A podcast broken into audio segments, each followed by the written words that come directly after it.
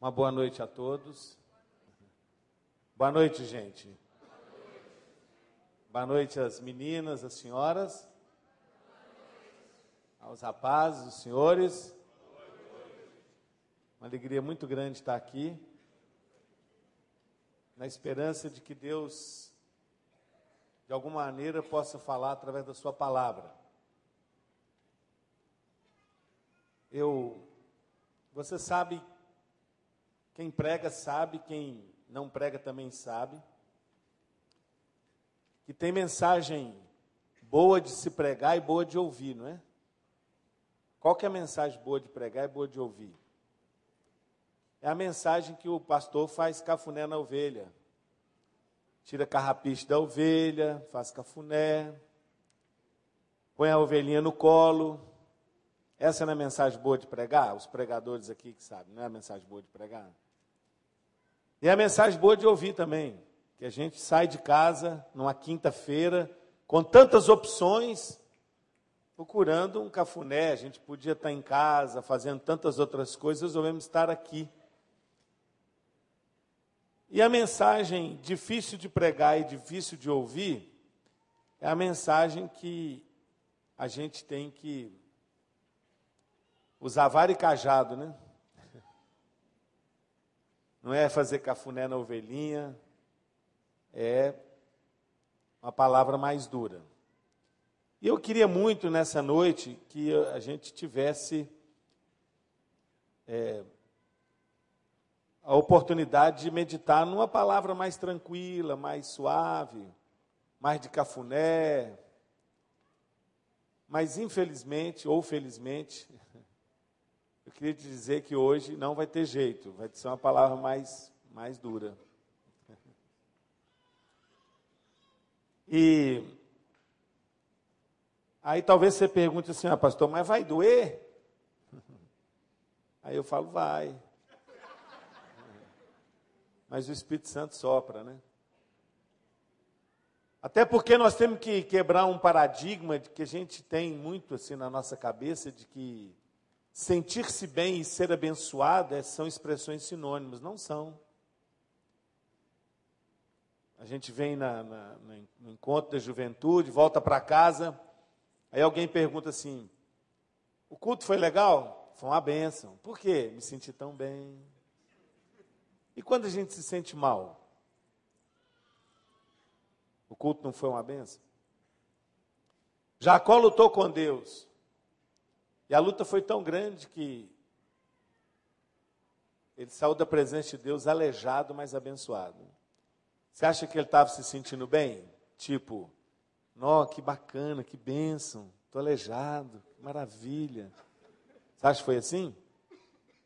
Foi não, ele saiu doído, machucado, mas abençoado. Então, nessa noite, se for necessário a gente sair daqui machucado, mas abençoado, que assim seja, amém? Você vê que é um amém fraquinho. Um amém medroso, né? Mas deixa eu contar uma coisa para vocês. Eu vou pregar em primeiro lugar para mim mesmo. Eu só estou aqui atrás dessa, desse púlpito aqui por força da circunstância. Mas eu, eu sou exatamente igual a você. Eu tenho as mesmas lutas, os mesmos dilemas, eu sou gente igual você. Então eu vou pregar para mim. Eu também preciso ouvir essa mensagem. Eu queria que você abrisse em Lucas capítulo 2. Num primeiro momento, parece que essa mensagem, esse versículo não tem nada a ver com o nosso tema, né?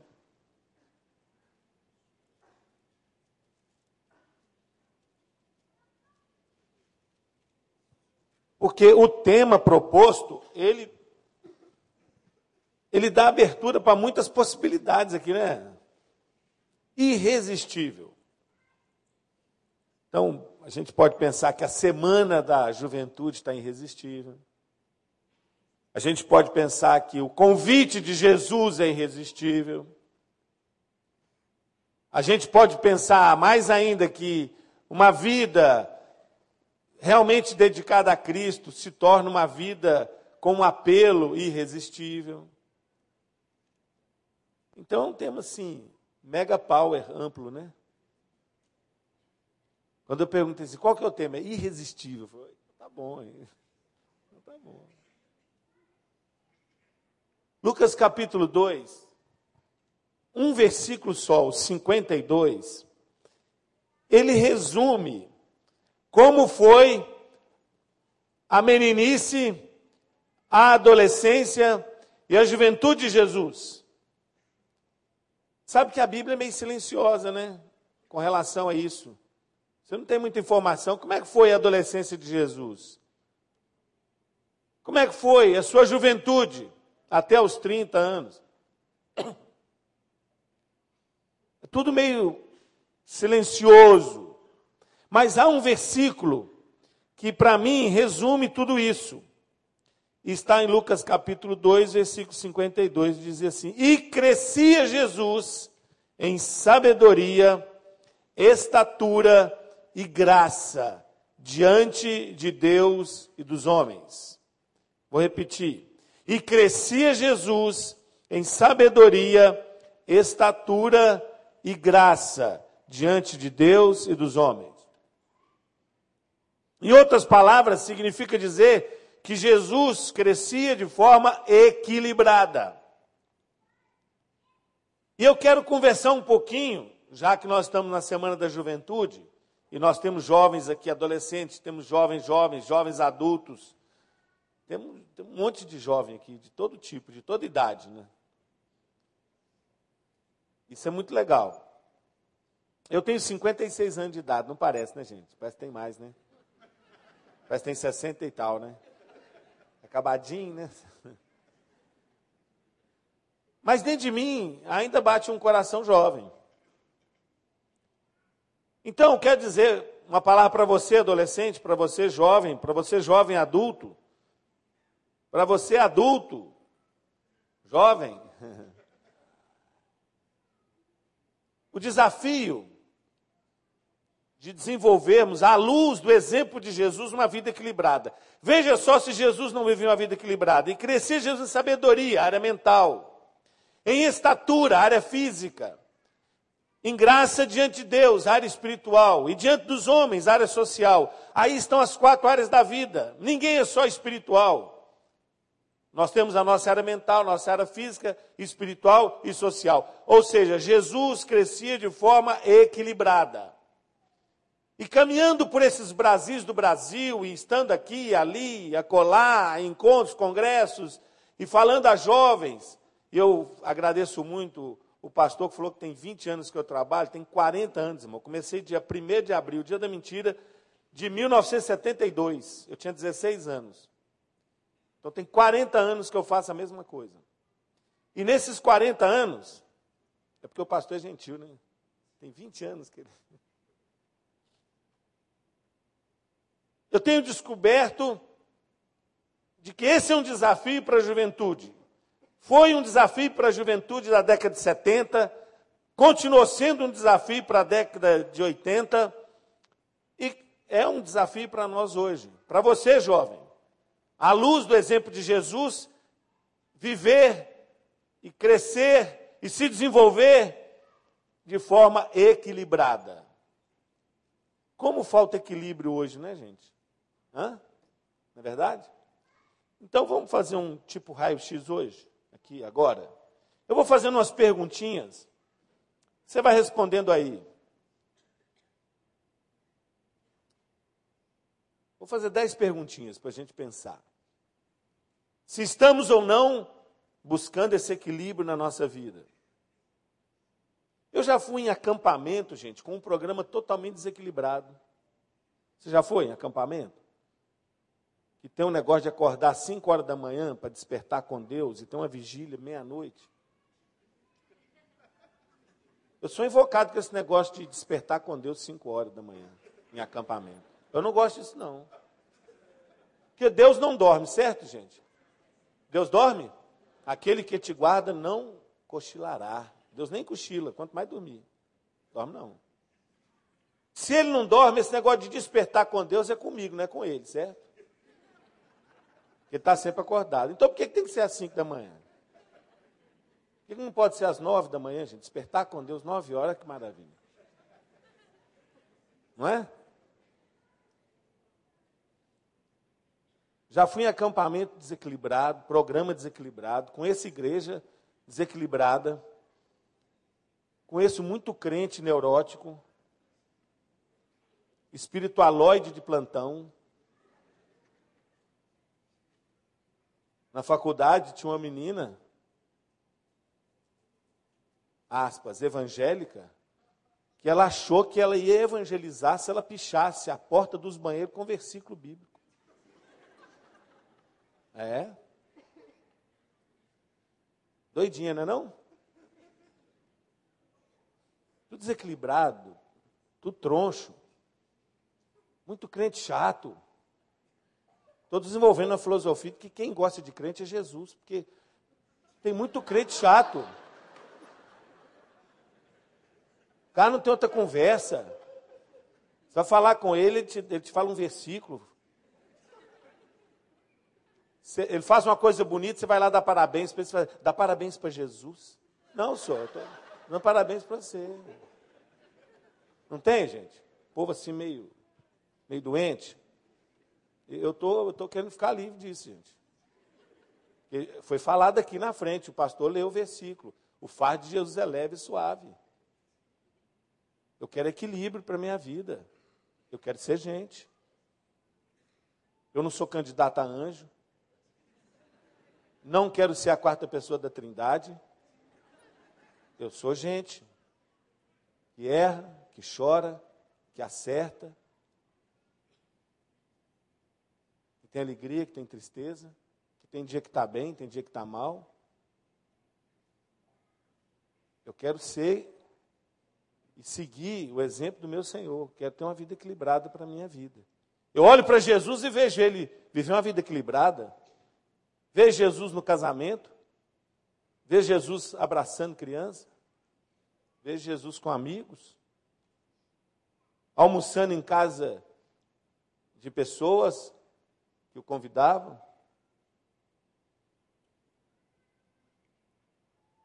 Primeira perguntinha para nossa radiografia. Busco a síntese entre poder e palavra? Jesus, certa vez, disse assim: Errais não conhecendo as Escrituras e nem a palavra de Deus, nem o poder de Deus. Errais não conhecendo as Escrituras e nem o poder de Deus. Já viu que a igreja evangélica hoje está dividida entre os do poder e os da palavra? É assim. Quem acha que sabe muito, não cresce. E quem não sabe muito cresce, já viu? Você é do poder, eu sou da palavra. A sua igreja é renovada ou é mais tradicional?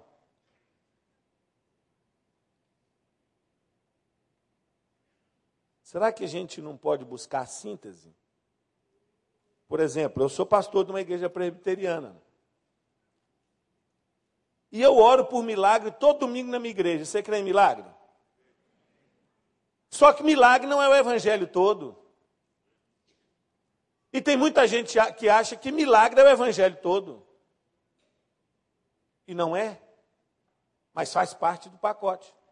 Jesus falou para a gente pedir. Como a igreja hoje gosta de manifestações espetaculares, extraordinárias, não é verdade, gente? Mas nós somos uma igreja apegada, apegada, apegada à Bíblia?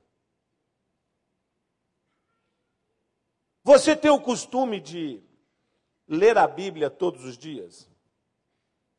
Não estou perguntando nem estudar, não, porque eu já estou perguntando demais, né? Mas lê. Ah, não, mas a Bíblia lá em casa fica aberta no Salmo 91. Não, não estou falando de horóscopo evangélico, nem amuleto evangélico. É porque tem gente que coloca a Bíblia, né, no Salmo 91, aberta assim na, na mesa, para espantar mal espírito, essas coisas. Não estou falando disso não, gente. Estou falando, você, você tem um compromisso de ler a palavra? Você, você conhece?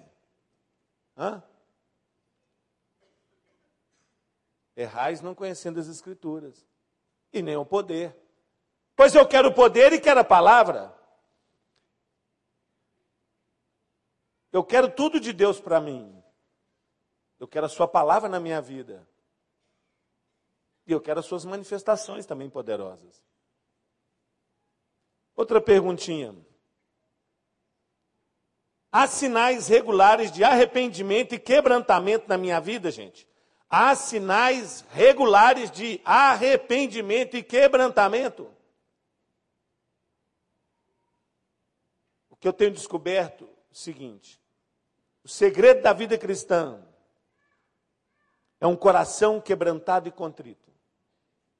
Um coração quebrantado e contrito, é isso. Fala para mim, nós estamos inventando muita moda, não estamos, não, gente? Quanto vento novo de doutrina, rapaz. É tanta doutrina e nós perdemos a simplicidade do Evangelho. E o Evangelho é simples. E o que Deus quer de mim e de você é que nós tenhamos um coração quebrantado. Sinais regulares de quebrantamento. de arrependimento. Quando, há dois ou três anos atrás, não me lembro bem, houve um massacre aí na escola, que o rapaz entrou, matou 12, depois se matou. É, a televisão ficou transmitindo aquilo durante horas, né? Lembra disso? Acho que tem dois anos, né? E eu me sentei na frente da televisão, durante uma hora e meia e eu chorei tanto, rapaz. Chorei como pai, chorei como cidadão brasileiro, chorei acima de tudo como um pastor, pensando, puxa vida, por que, que nós não chegamos antes nessa escola? E fiz a oração de Isaías dizendo, Senhor, eis-me aqui, envie-me a mim, se depender de mim, Senhor, isso não vai acontecer mais, vão para dentro das escolas.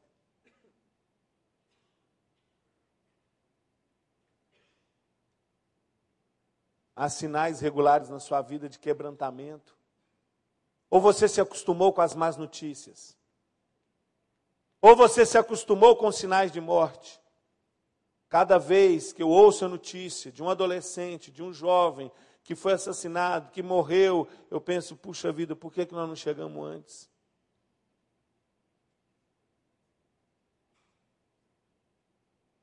Como trata o dinheiro? Outra perguntinha. Estou muito preocupado com isso, viu, gente? Muito preocupado.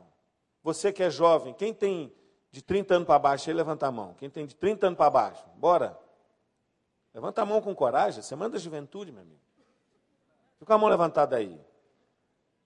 Pode baixar. É muita gente, viu? Deixa eu falar para vocês. As maiores decisões da vida, nós as tomamos até os 30 anos de idade. É justo nessa fase, até os 30 anos, que nós tomamos decisões com relação a vestibular, por exemplo, escolha de curso. Quantos aqui se casaram? Agora pergunta para todo mundo. Antes dos 30 anos de idade. É. É nessa fase da vida que nós tomamos várias decisões importantes.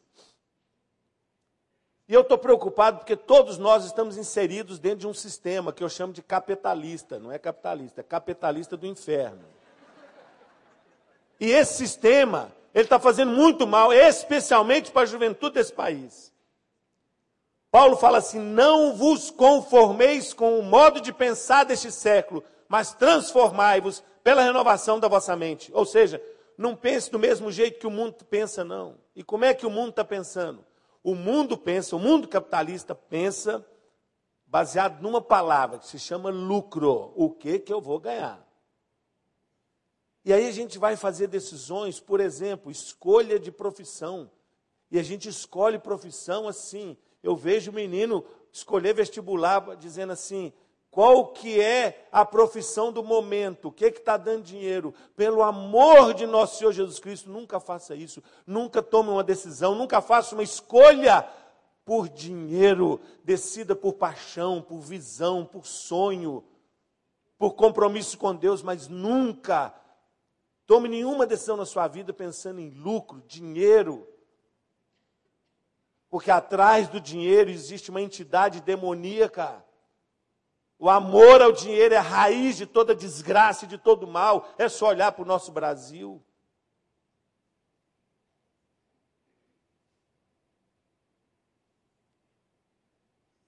Como trato o dinheiro na minha vida? Meio ou fim? Dinheiro, maravilhoso servo, desgraçado senhor. Não é não? Fala para mim que ter dinheiro é ruim. Você acha que eu estou rasgando nota de 100? É bom.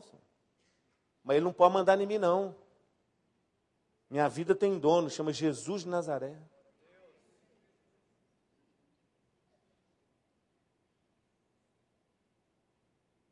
Faço escolhas por dinheiro. O dinheiro na minha vida é valorizado acima da medida.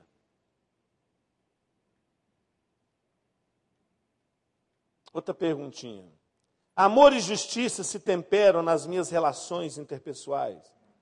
Amor e justiça se misturam, se temperam nas minhas relações dentro de casa, dentro do meu trabalho, na minha escola.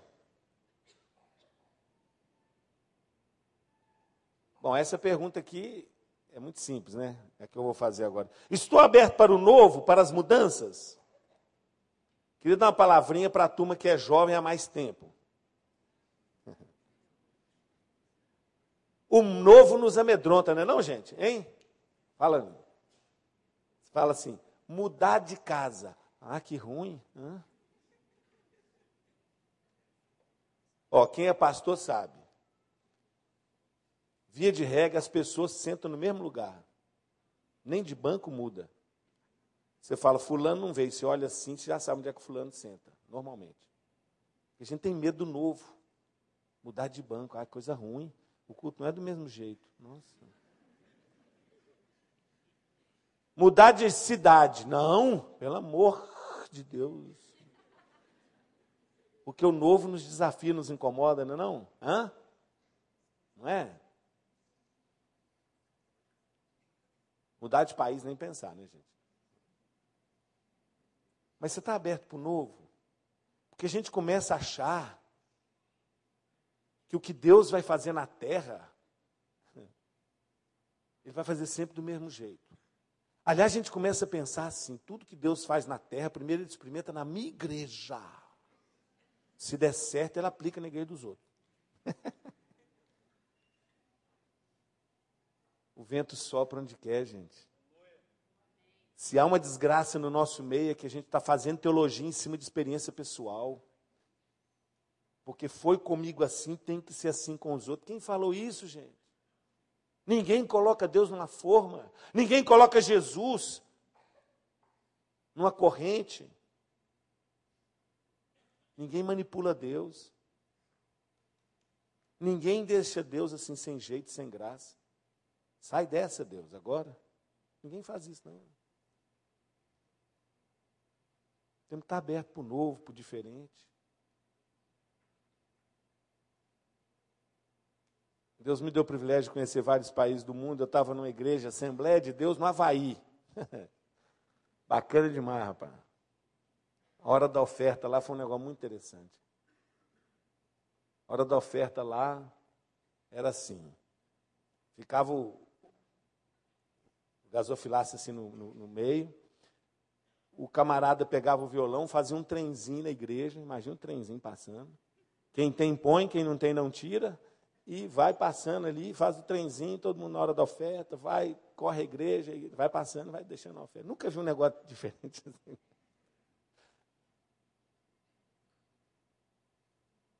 É porque o vento sopra onde quer, gente. Deus é Deus, não é não? Deus, ele é muito maior do que a minha teologia. Hã? Eu falo que eu vivo uma dicotomia muito grande, porque eu sou pastor presbiteriano, então eu tenho um DNA presbiteriano, mas eu tenho uma veia pentecostal por causa da minha avó. Então o negócio dá uns, dá uns, um choque, uns negócios, entendeu? E eu estava numa igreja, não vou falar cidade, não, cidade capital. O pastor me convidou para um culto às seis horas da tarde, numa quinta-feira. Tinha um culto às seis e o culto, o culto às oito. E eu cheguei lá, sentei no primeiro banco assim. Tinha uma mesa grande na frente, rapaz. O pessoal levava para lá pastor não me contou o que era o negócio do culto. Falou que só ia pregar, tá bom. Aí o povo levava lá retrato de família, carteira de motorista, escritura de casa, é, certidão de casamento, a mesa cheinha assim. Eu falei, pastor, o que, que se trata? Falei, rapaz, esqueci de falar, nós estamos aqui no culto da batida na porta da graça.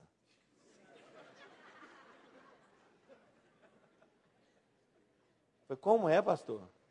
É, o povo vem aqui três quinta-feira bater na porta. Bater e abissivuzar. Tem que vir três vezes para receber a benção. Ah, meu coração fechou total. Eu falei, não falei nada porque não ia ficar chato falar, né?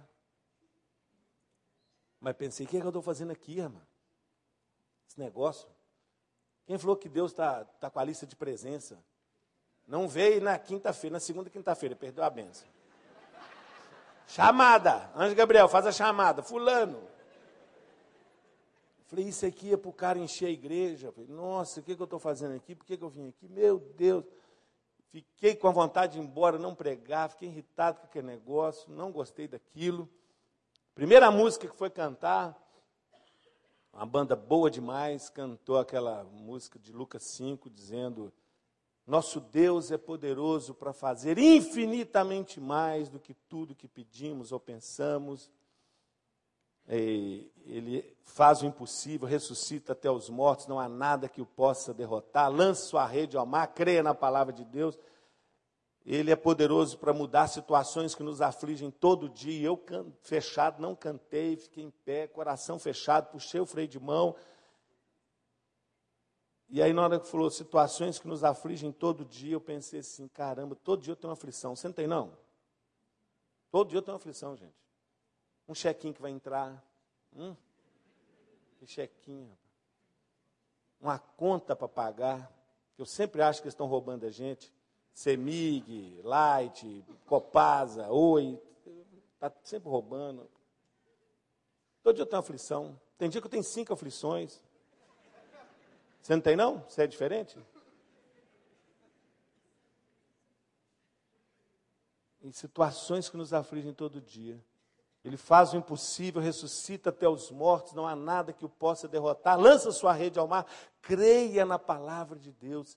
Sinais e maravilhas ele hoje vai fazer. Nessa hora Deus falou comigo, Marcelo, não estou te entendendo.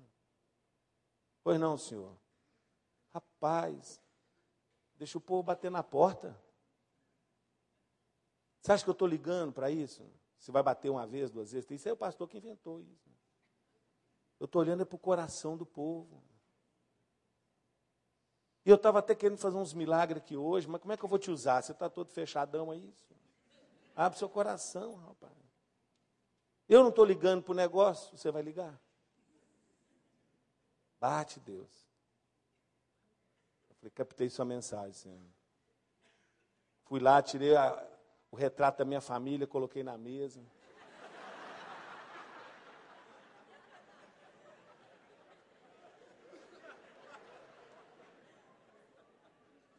Deus é superior à minha teologia, gente. Deus é Deus. É não? Eu estou cheio de grilo, ele não tem nenhum. Ele não está ligando para isso, não. Ele está olhando o coração do povo, desesperado, precisando de uma. Entendeu? Captou aí? Então vamos estar abertos, gente. Bom, com certeza, sei lá na igreja que eu sou pastor, não vai ter o culto a partir da porta da graça, não vai ter não. Mas, mas aquela noite foi tão abençoada, Deus derramou da sua graça, porque Deus é maior do que a nossa teologia, do que a nossa igreja. Para começar, Deus não é nem evangélico, gente. Eu sou, mas Deus não é. Deus é evangélico? Deus é presbiteriano? Batista? Deus é Deus, amado. Quando Moisés falou assim para o faraó, é, como é que eu falo lá? Que, fala o eu sou te mandou. Eu sou. Aí nós vamos querer reduzir Deus à nossa compreensão. Está aberto para o novo, para o diferente. Né? Deixa Deus ser Deus. Minha visão de mundo é cristã ou pagã? A gente fala que é seguidor de Jesus Cristo, mas a nossa visão de mundo, ela é cristã ou ela é pagã. Estava visitando um hospital. A gente tem um trabalho no hospital lá em Belo Horizonte, no pronto-socorro. E no setor de queimados tinha uma menina, toda enfaixada, 18 anos, só o rostinho de fora. E eu coloquei a mão assim, ela estava quente. Conversei com a enfermeira, o que, que aconteceu? Ela falou assim: ah, uma desilusão amorosa, terminou um namoro, um relacionamento, jogou álcool no corpo, pôs fogo. Daí eu fiquei pensando nas palavras de Jesus. Quando Jesus vai dizer assim: Muito bem, servo bom e fiel, vem aqui. Eu tive fome, você me deu de comer. Eu tive sede, você me deu de beber. Eu estava nu, você me vestiu. Eu estava enfermo, você foi me ver. E aqueles dirão, Senhor, mas quando é que nós te vimos no hospital? Quando é que nós te vimos nu ou com fome? E Jesus fala assim: quando vocês fizeram isso a um desses meus pequeninos irmãos, vocês fizeram para mim. Aí eu olhei para aquela menina e pensei: aqui está uma pequenina irmã de Jesus.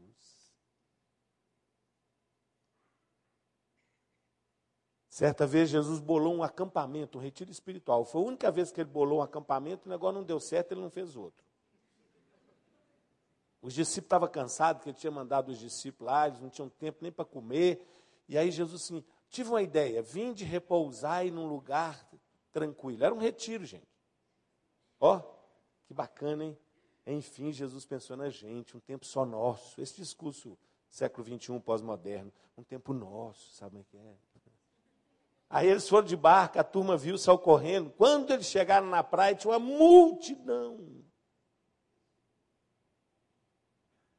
E Jesus podia falar assim, gente, eu não estou bem, meu, meu primo acabou de ser decapitado, estou mal, estou precisando de um tempo para mim, os discípulos estão muito cansados.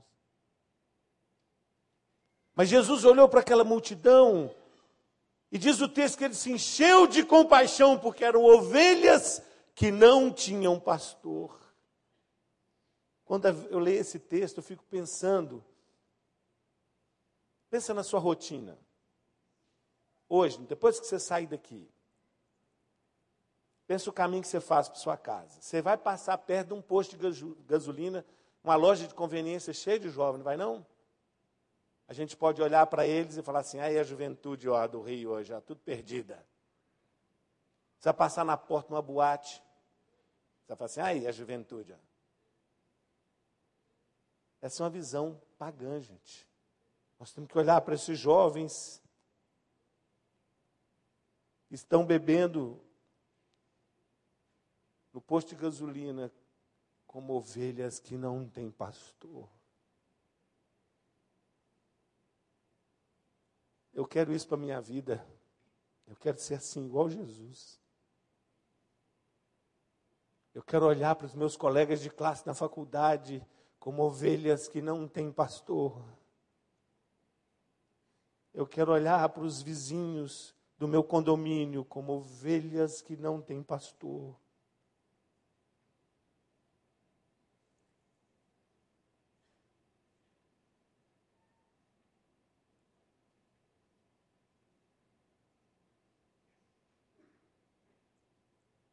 A minha visão de mundo é cristão ou pagã? Eu quero olhar para o pronto-socorro de Belo Horizonte como campo missionário. Eu quero olhar para os asilos que enchem a periferia de Belo Horizonte como campo missionário. Ovelhas que não têm pastor.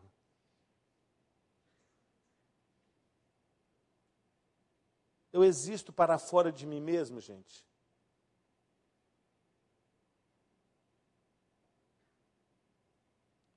Tem um amigo meu que ele foi num congresso.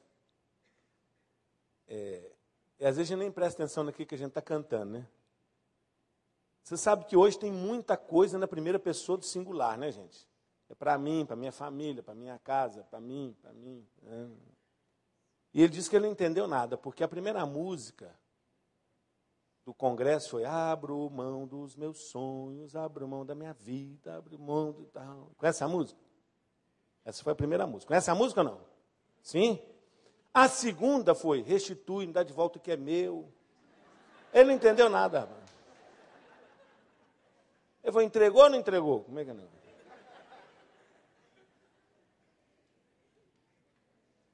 Nós estamos vivendo para dentro de nós mesmos, gente. Ou nós estamos existindo para fora. Eu já falei isso aqui nessa igreja, vou falar de novo. A conta não fecha na minha cabeça, gente. Compra a carta capital dessa semana. Já viu? A matéria de capa. O crescimento dos evangélicos. Eu li, eu não sabia se eu chorava ou se eu ria. É trágico e cômico. Seria cômico se não fosse trágico. Já tem até drive-thru da oração, você viu isso? Você não tem tempo, passa lá rapidinho que faz uma oração para você dentro do carro mesmo. Tem a foto. Não acreditei, não. Tem uma conta que não fecha na minha cabeça. É o seguinte, gente. A igreja evangélica brasileira cresce de forma assustadora. Compra essa revista e lê para você ver lá os números. E eu fico pensando assim, é um exercício de lógica. Se a igreja cresce, a luz aumenta. Se a luz aumenta, as trevas diminuem, ou seja, a igreja cresce, o Brasil melhora. É isso que está acontecendo? A igreja cresce e o rio piora, gente. A igreja cresce, cresce a maldade, cresce a corrupção, cresce a injustiça, a safadeza, o tráfico. O que está acontecendo? A igreja cresce e o Brasil não melhora. Por que, que essa conta não fecha? Porque nós não existimos para fora de nós mesmos. Nós estamos aqui, lavados, enxaguados, ensaboados no sangue de Cristo. E que tudo mais é para o inferno, não? Meu colega na escola, meu colega de trabalho, Existo para fora de mim mesmo? Eu sou do tipo que levanta segunda-feira. Quem, quem estuda aqui? Quem estuda? Quem, quem é estudante? Estudante, gente, qualquer escola. Curso de inglês, carteira de motorista, qualquer coisa. Muito bem. Como é que você levanta segunda-feira? Tipo, que droga, vou para aquela escola, droga, vou para droga, vou para droga, vou para a escola, droga. Por que, Senhor? Seis dias trabalharás e estudarás? Por que não seis dias na tua casa, Senhor? E um só no meio dos ímpios. Os ímpios, os ímpios da minha escola. Que droga, tem que. A escola é uma droga porque você é uma droga. Véio.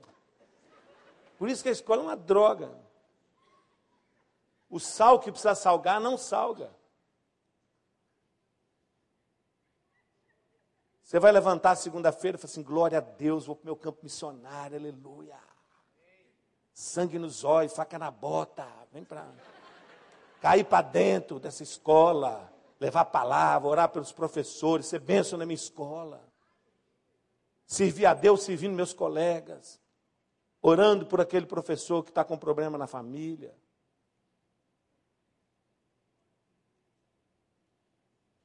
Deus é tão bom, rapaz, que te chama para o campo missionário. No final de cinco anos, se você estudar direitinho, você ganha um diploma. Não é não?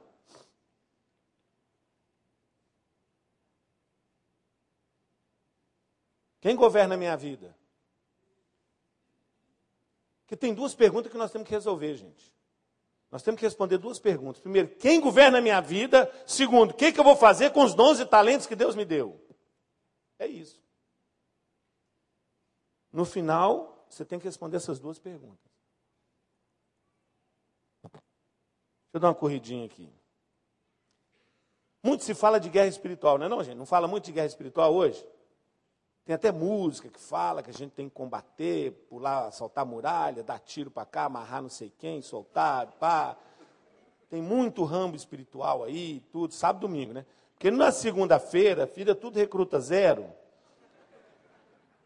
Porque guerra espiritual, gente, é mais dentro do que fora. Sabe qual é a verdadeira guerra espiritual que eu tenho que enfrentar todo dia? Todo dia, gente, eu, Marcelo Galberto, tenho que enfrentar a seguinte guerra: o bem que eu quero fazer, eu não faço. O mal que detesto, eu vivo fazendo. Miserável homem que sou. Essa é a guerra espiritual. Hoje mesmo eu não tive vitória. Lá em casa, terça e quinta, passo o lixo. E eu falei, eu vou pôr o lixo para fora. Quem falou que eu pus o lixo para fora hoje? Não pus. Até lembrei, mas falei, ah, vou mexer com isso não. Miserável homem que sou, gente. Eu falo que eu vou fazer o lixo, vou colocar o lixo para fora e não faço. Isso é só um pecadinho. A partir daí tem bilhares. Todo dia eu tenho que carregar minha cruz. Sabe qual que chama minha cruz, gente? Minha cruz não é um vestibular que eu não passo, uma doença que não tem cura, não. Minha cruz tem nome, chama Marcelo Gualberto. Eu gosto de filosofia de para-choque caminhão. Tem uma que fala assim: falar de mim é fácil, difícil é ser eu. Ou, oh, é difícil eu, rapaz, porque eu quero fazer o bem, não faço. E o mal que detesto, eu vivo fazendo, desgraçado e miserável homem que sou, quem me livrará do corpo, da morte? Graças a Deus por Jesus, que não desiste de mim, aleluia. E mesmo quando eu sou infiel, ele permanece fiel. Como que Jesus, eu fico pensando, gente, mas como é que Jesus investe em mim ainda? Eu quebro o acordo e ele continua.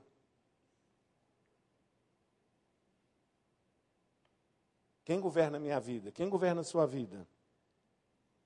Guerra espiritual é mais dentro do que fora, gente. Guerra espiritual, antes de ser uma, um confronto de poderes, diabo versus Deus, etc., é um confronto de ideias, de possibilidades, de escolhas. Você que vai. Quem vai fazer vestibular esse ano aí? Vestibular. Levanta o braço, levanta o braço. Muito bem, várias pessoas. Deixa eu dar uma palavra para você. Sabe como é que você vai fazer vestibular? Você vai fazer vestibular assim, Deus. Eu estou fazendo vestibular para medicina ou odontologia, sei lá para quê. Mas não é para ganhar dinheiro, Senhor. Eu estou fazendo isso aqui para servir aquele que não pode pagar.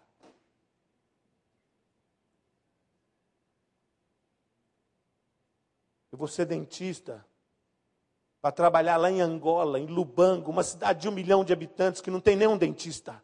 Nenhum dentista, uma cidade de um milhão de habitantes. Agora mesmo em outubro, nós vamos levar uma equipe para lá, sabe para quê? Para treinar técnicos, gente com curso técnico que é mais ou menos conhece um pouco de enfermagem para extrair dente. Porque não tem um dentista. Senhor, conta comigo, se depender de mim, eu vou para lá. Você, você, claro que você sabe que se você for para Lubango, você não vai lá para ganhar dinheiro, certo? Você vai lá para servir Jesus. Ou eu vou ter uma clínica maravilhosa aqui, na região da Barra da Tijuca e por aqui, e vou ganhar muito dinheiro. E vou ver com 10%, 90% eu vou dar para a obra missionária. Eu vou ser advogado para defender a causa da viúva e do órfão, de gente que não pode pagar. Eu vou ser engenheiro para construir casa para pobre. Conta comigo, Jesus. Conta comigo. Eu não faço minhas escolhas mais pensando em dinheiro, se isso vai dar dinheiro. Eu vou fazer escolhas baseadas na tua vontade, para a glória do teu nome. Porque eu sou um discípulo, porque eu sou um seguidor, porque eu quero seguir os passos do meu mestre. Discipulado, gente, é mais do que um programa de dez lições. Discipulado é um estilo de vida. Ele é meu mestre, eu sou discípulo, eu sou aluno, eu sou seguidor. Deixa eu terminar dizendo o seguinte: eu não sou morador do Rio de Janeiro, mas eu tenho um carinho por essa cidade. Eu tenho, gente, eu tenho orgulho de ser brasileiro. Um dos orgulhos que eu tenho é por causa dessa cidade. É a cidade mais linda do mundo. E olha que eu moro na cidade do mais belo Horizonte.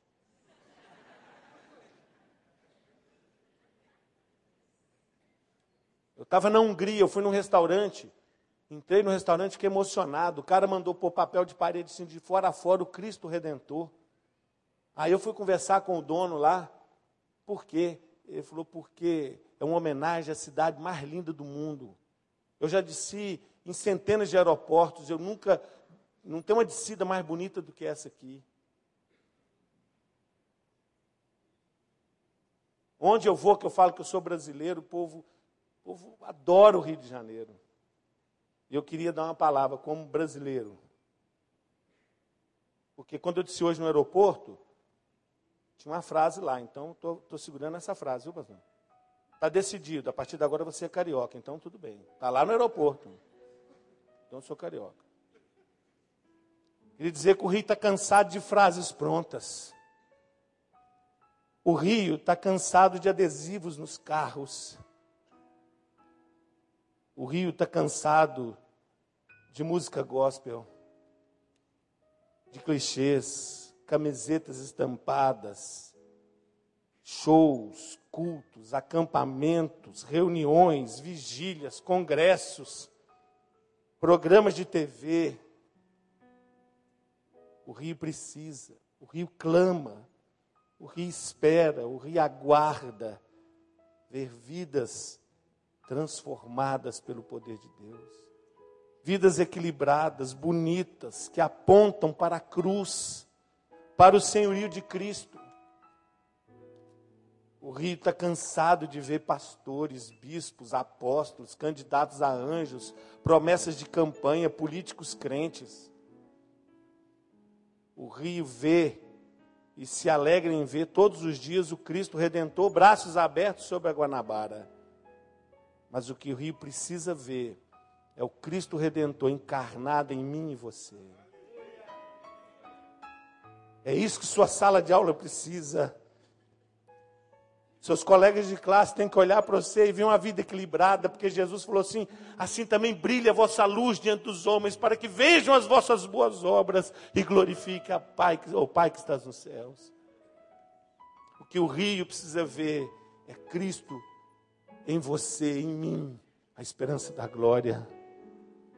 O que seus colegas de trabalho precisam ver é uma pessoa comprometida, que serve a Deus servindo as pessoas. É isso que o Rio precisa.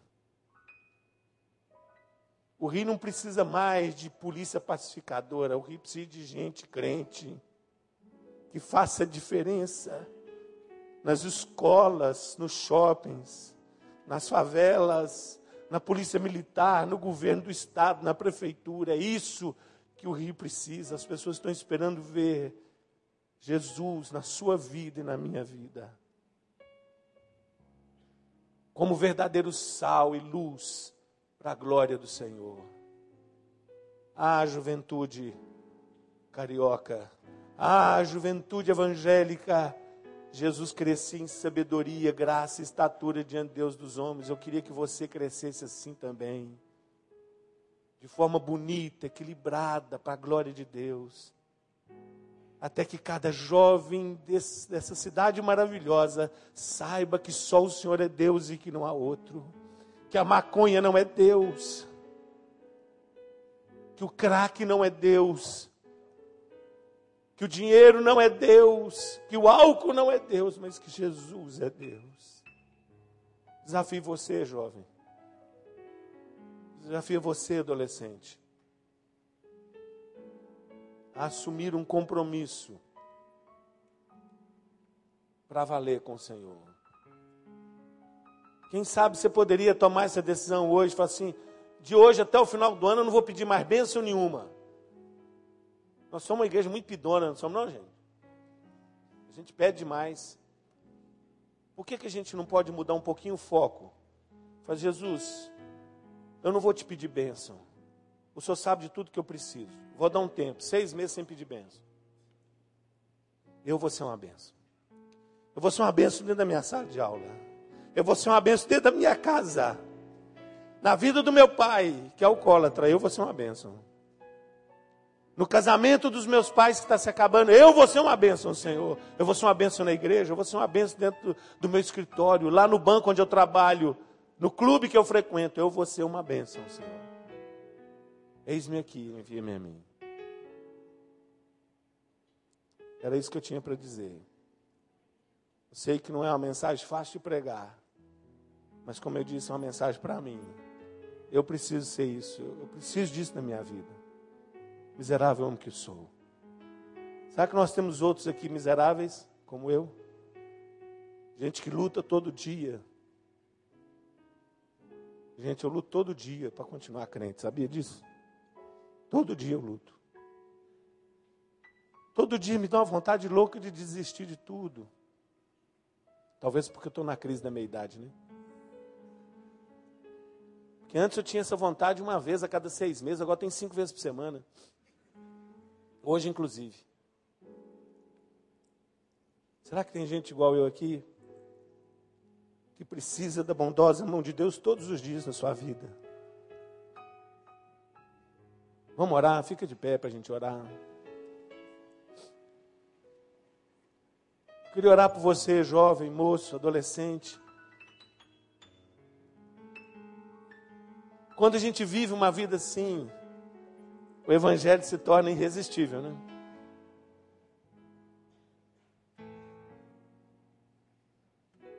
É um paradoxo, a gente não vai ser igual Jesus, mas a gente tem que tentar ser, né? Não. Eu quero, eu quero, eu quero ser parecido com Jesus. E eu quero orar por você, jovem, adolescente, que, que confessa diante de Deus e dos homens que tem essa luta para viver equilibradamente.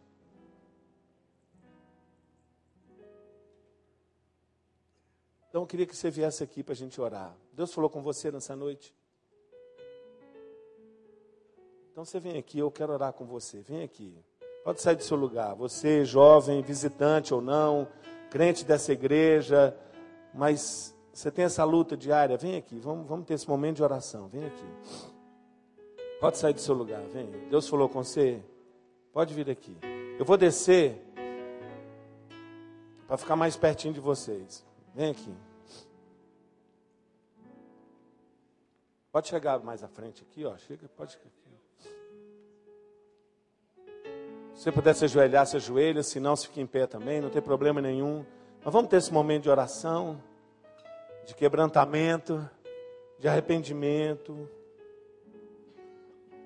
Pode vir.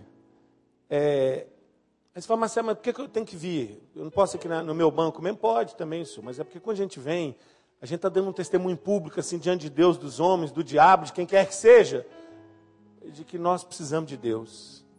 Né? A gente precisa de Deus. Nós precisamos de Jesus. Né? Isso tem um valor muito grande espiritualmente. Senhor Deus e Pai, eu quero te agradecer muito, porque o Senhor é um Deus que não desiste de nós. O Senhor é um Deus insistente, né?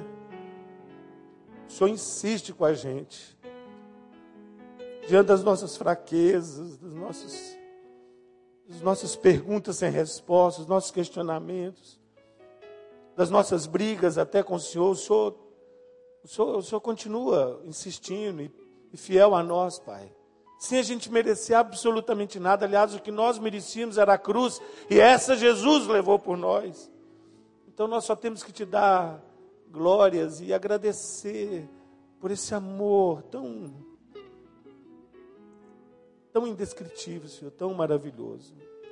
E aqui estamos, ó Deus, jovens, adolescentes, adultos, dizendo para o Senhor que a gente quer viver uma vida equilibrada, a gente quer viver uma vida bonita, Senhor, não para nossa glória, mas para a tua própria glória. Nós queremos seguir os passos do Senhor, nós queremos ser imitadores de Cristo, sermos discípulos de Jesus. Ajuda-nos, ó Deus, na nossa fraqueza, Pai. Que nós possamos existir para fora de nós mesmos. Que nós possamos olhar nossa escola como um campo missionário.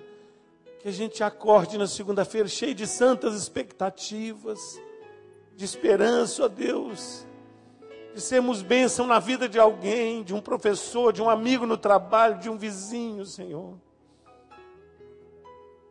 Deus, nós estamos aqui nessa cidade que o Senhor abençoou. Essa cidade é uma cidade maravilhosa mesmo, Senhor. E como ela precisa de ver o Senhor através das nossas vidas. Nos ajude, Senhor. Com certeza nós temos pessoas aqui, representantes do Senhor, em várias camadas da sociedade, em vários ambientes, seja em condomínios, em escritórios, em shoppings, em lojas, Senhor. Então que cada um aqui seja benção onde o Senhor plantou, Pai.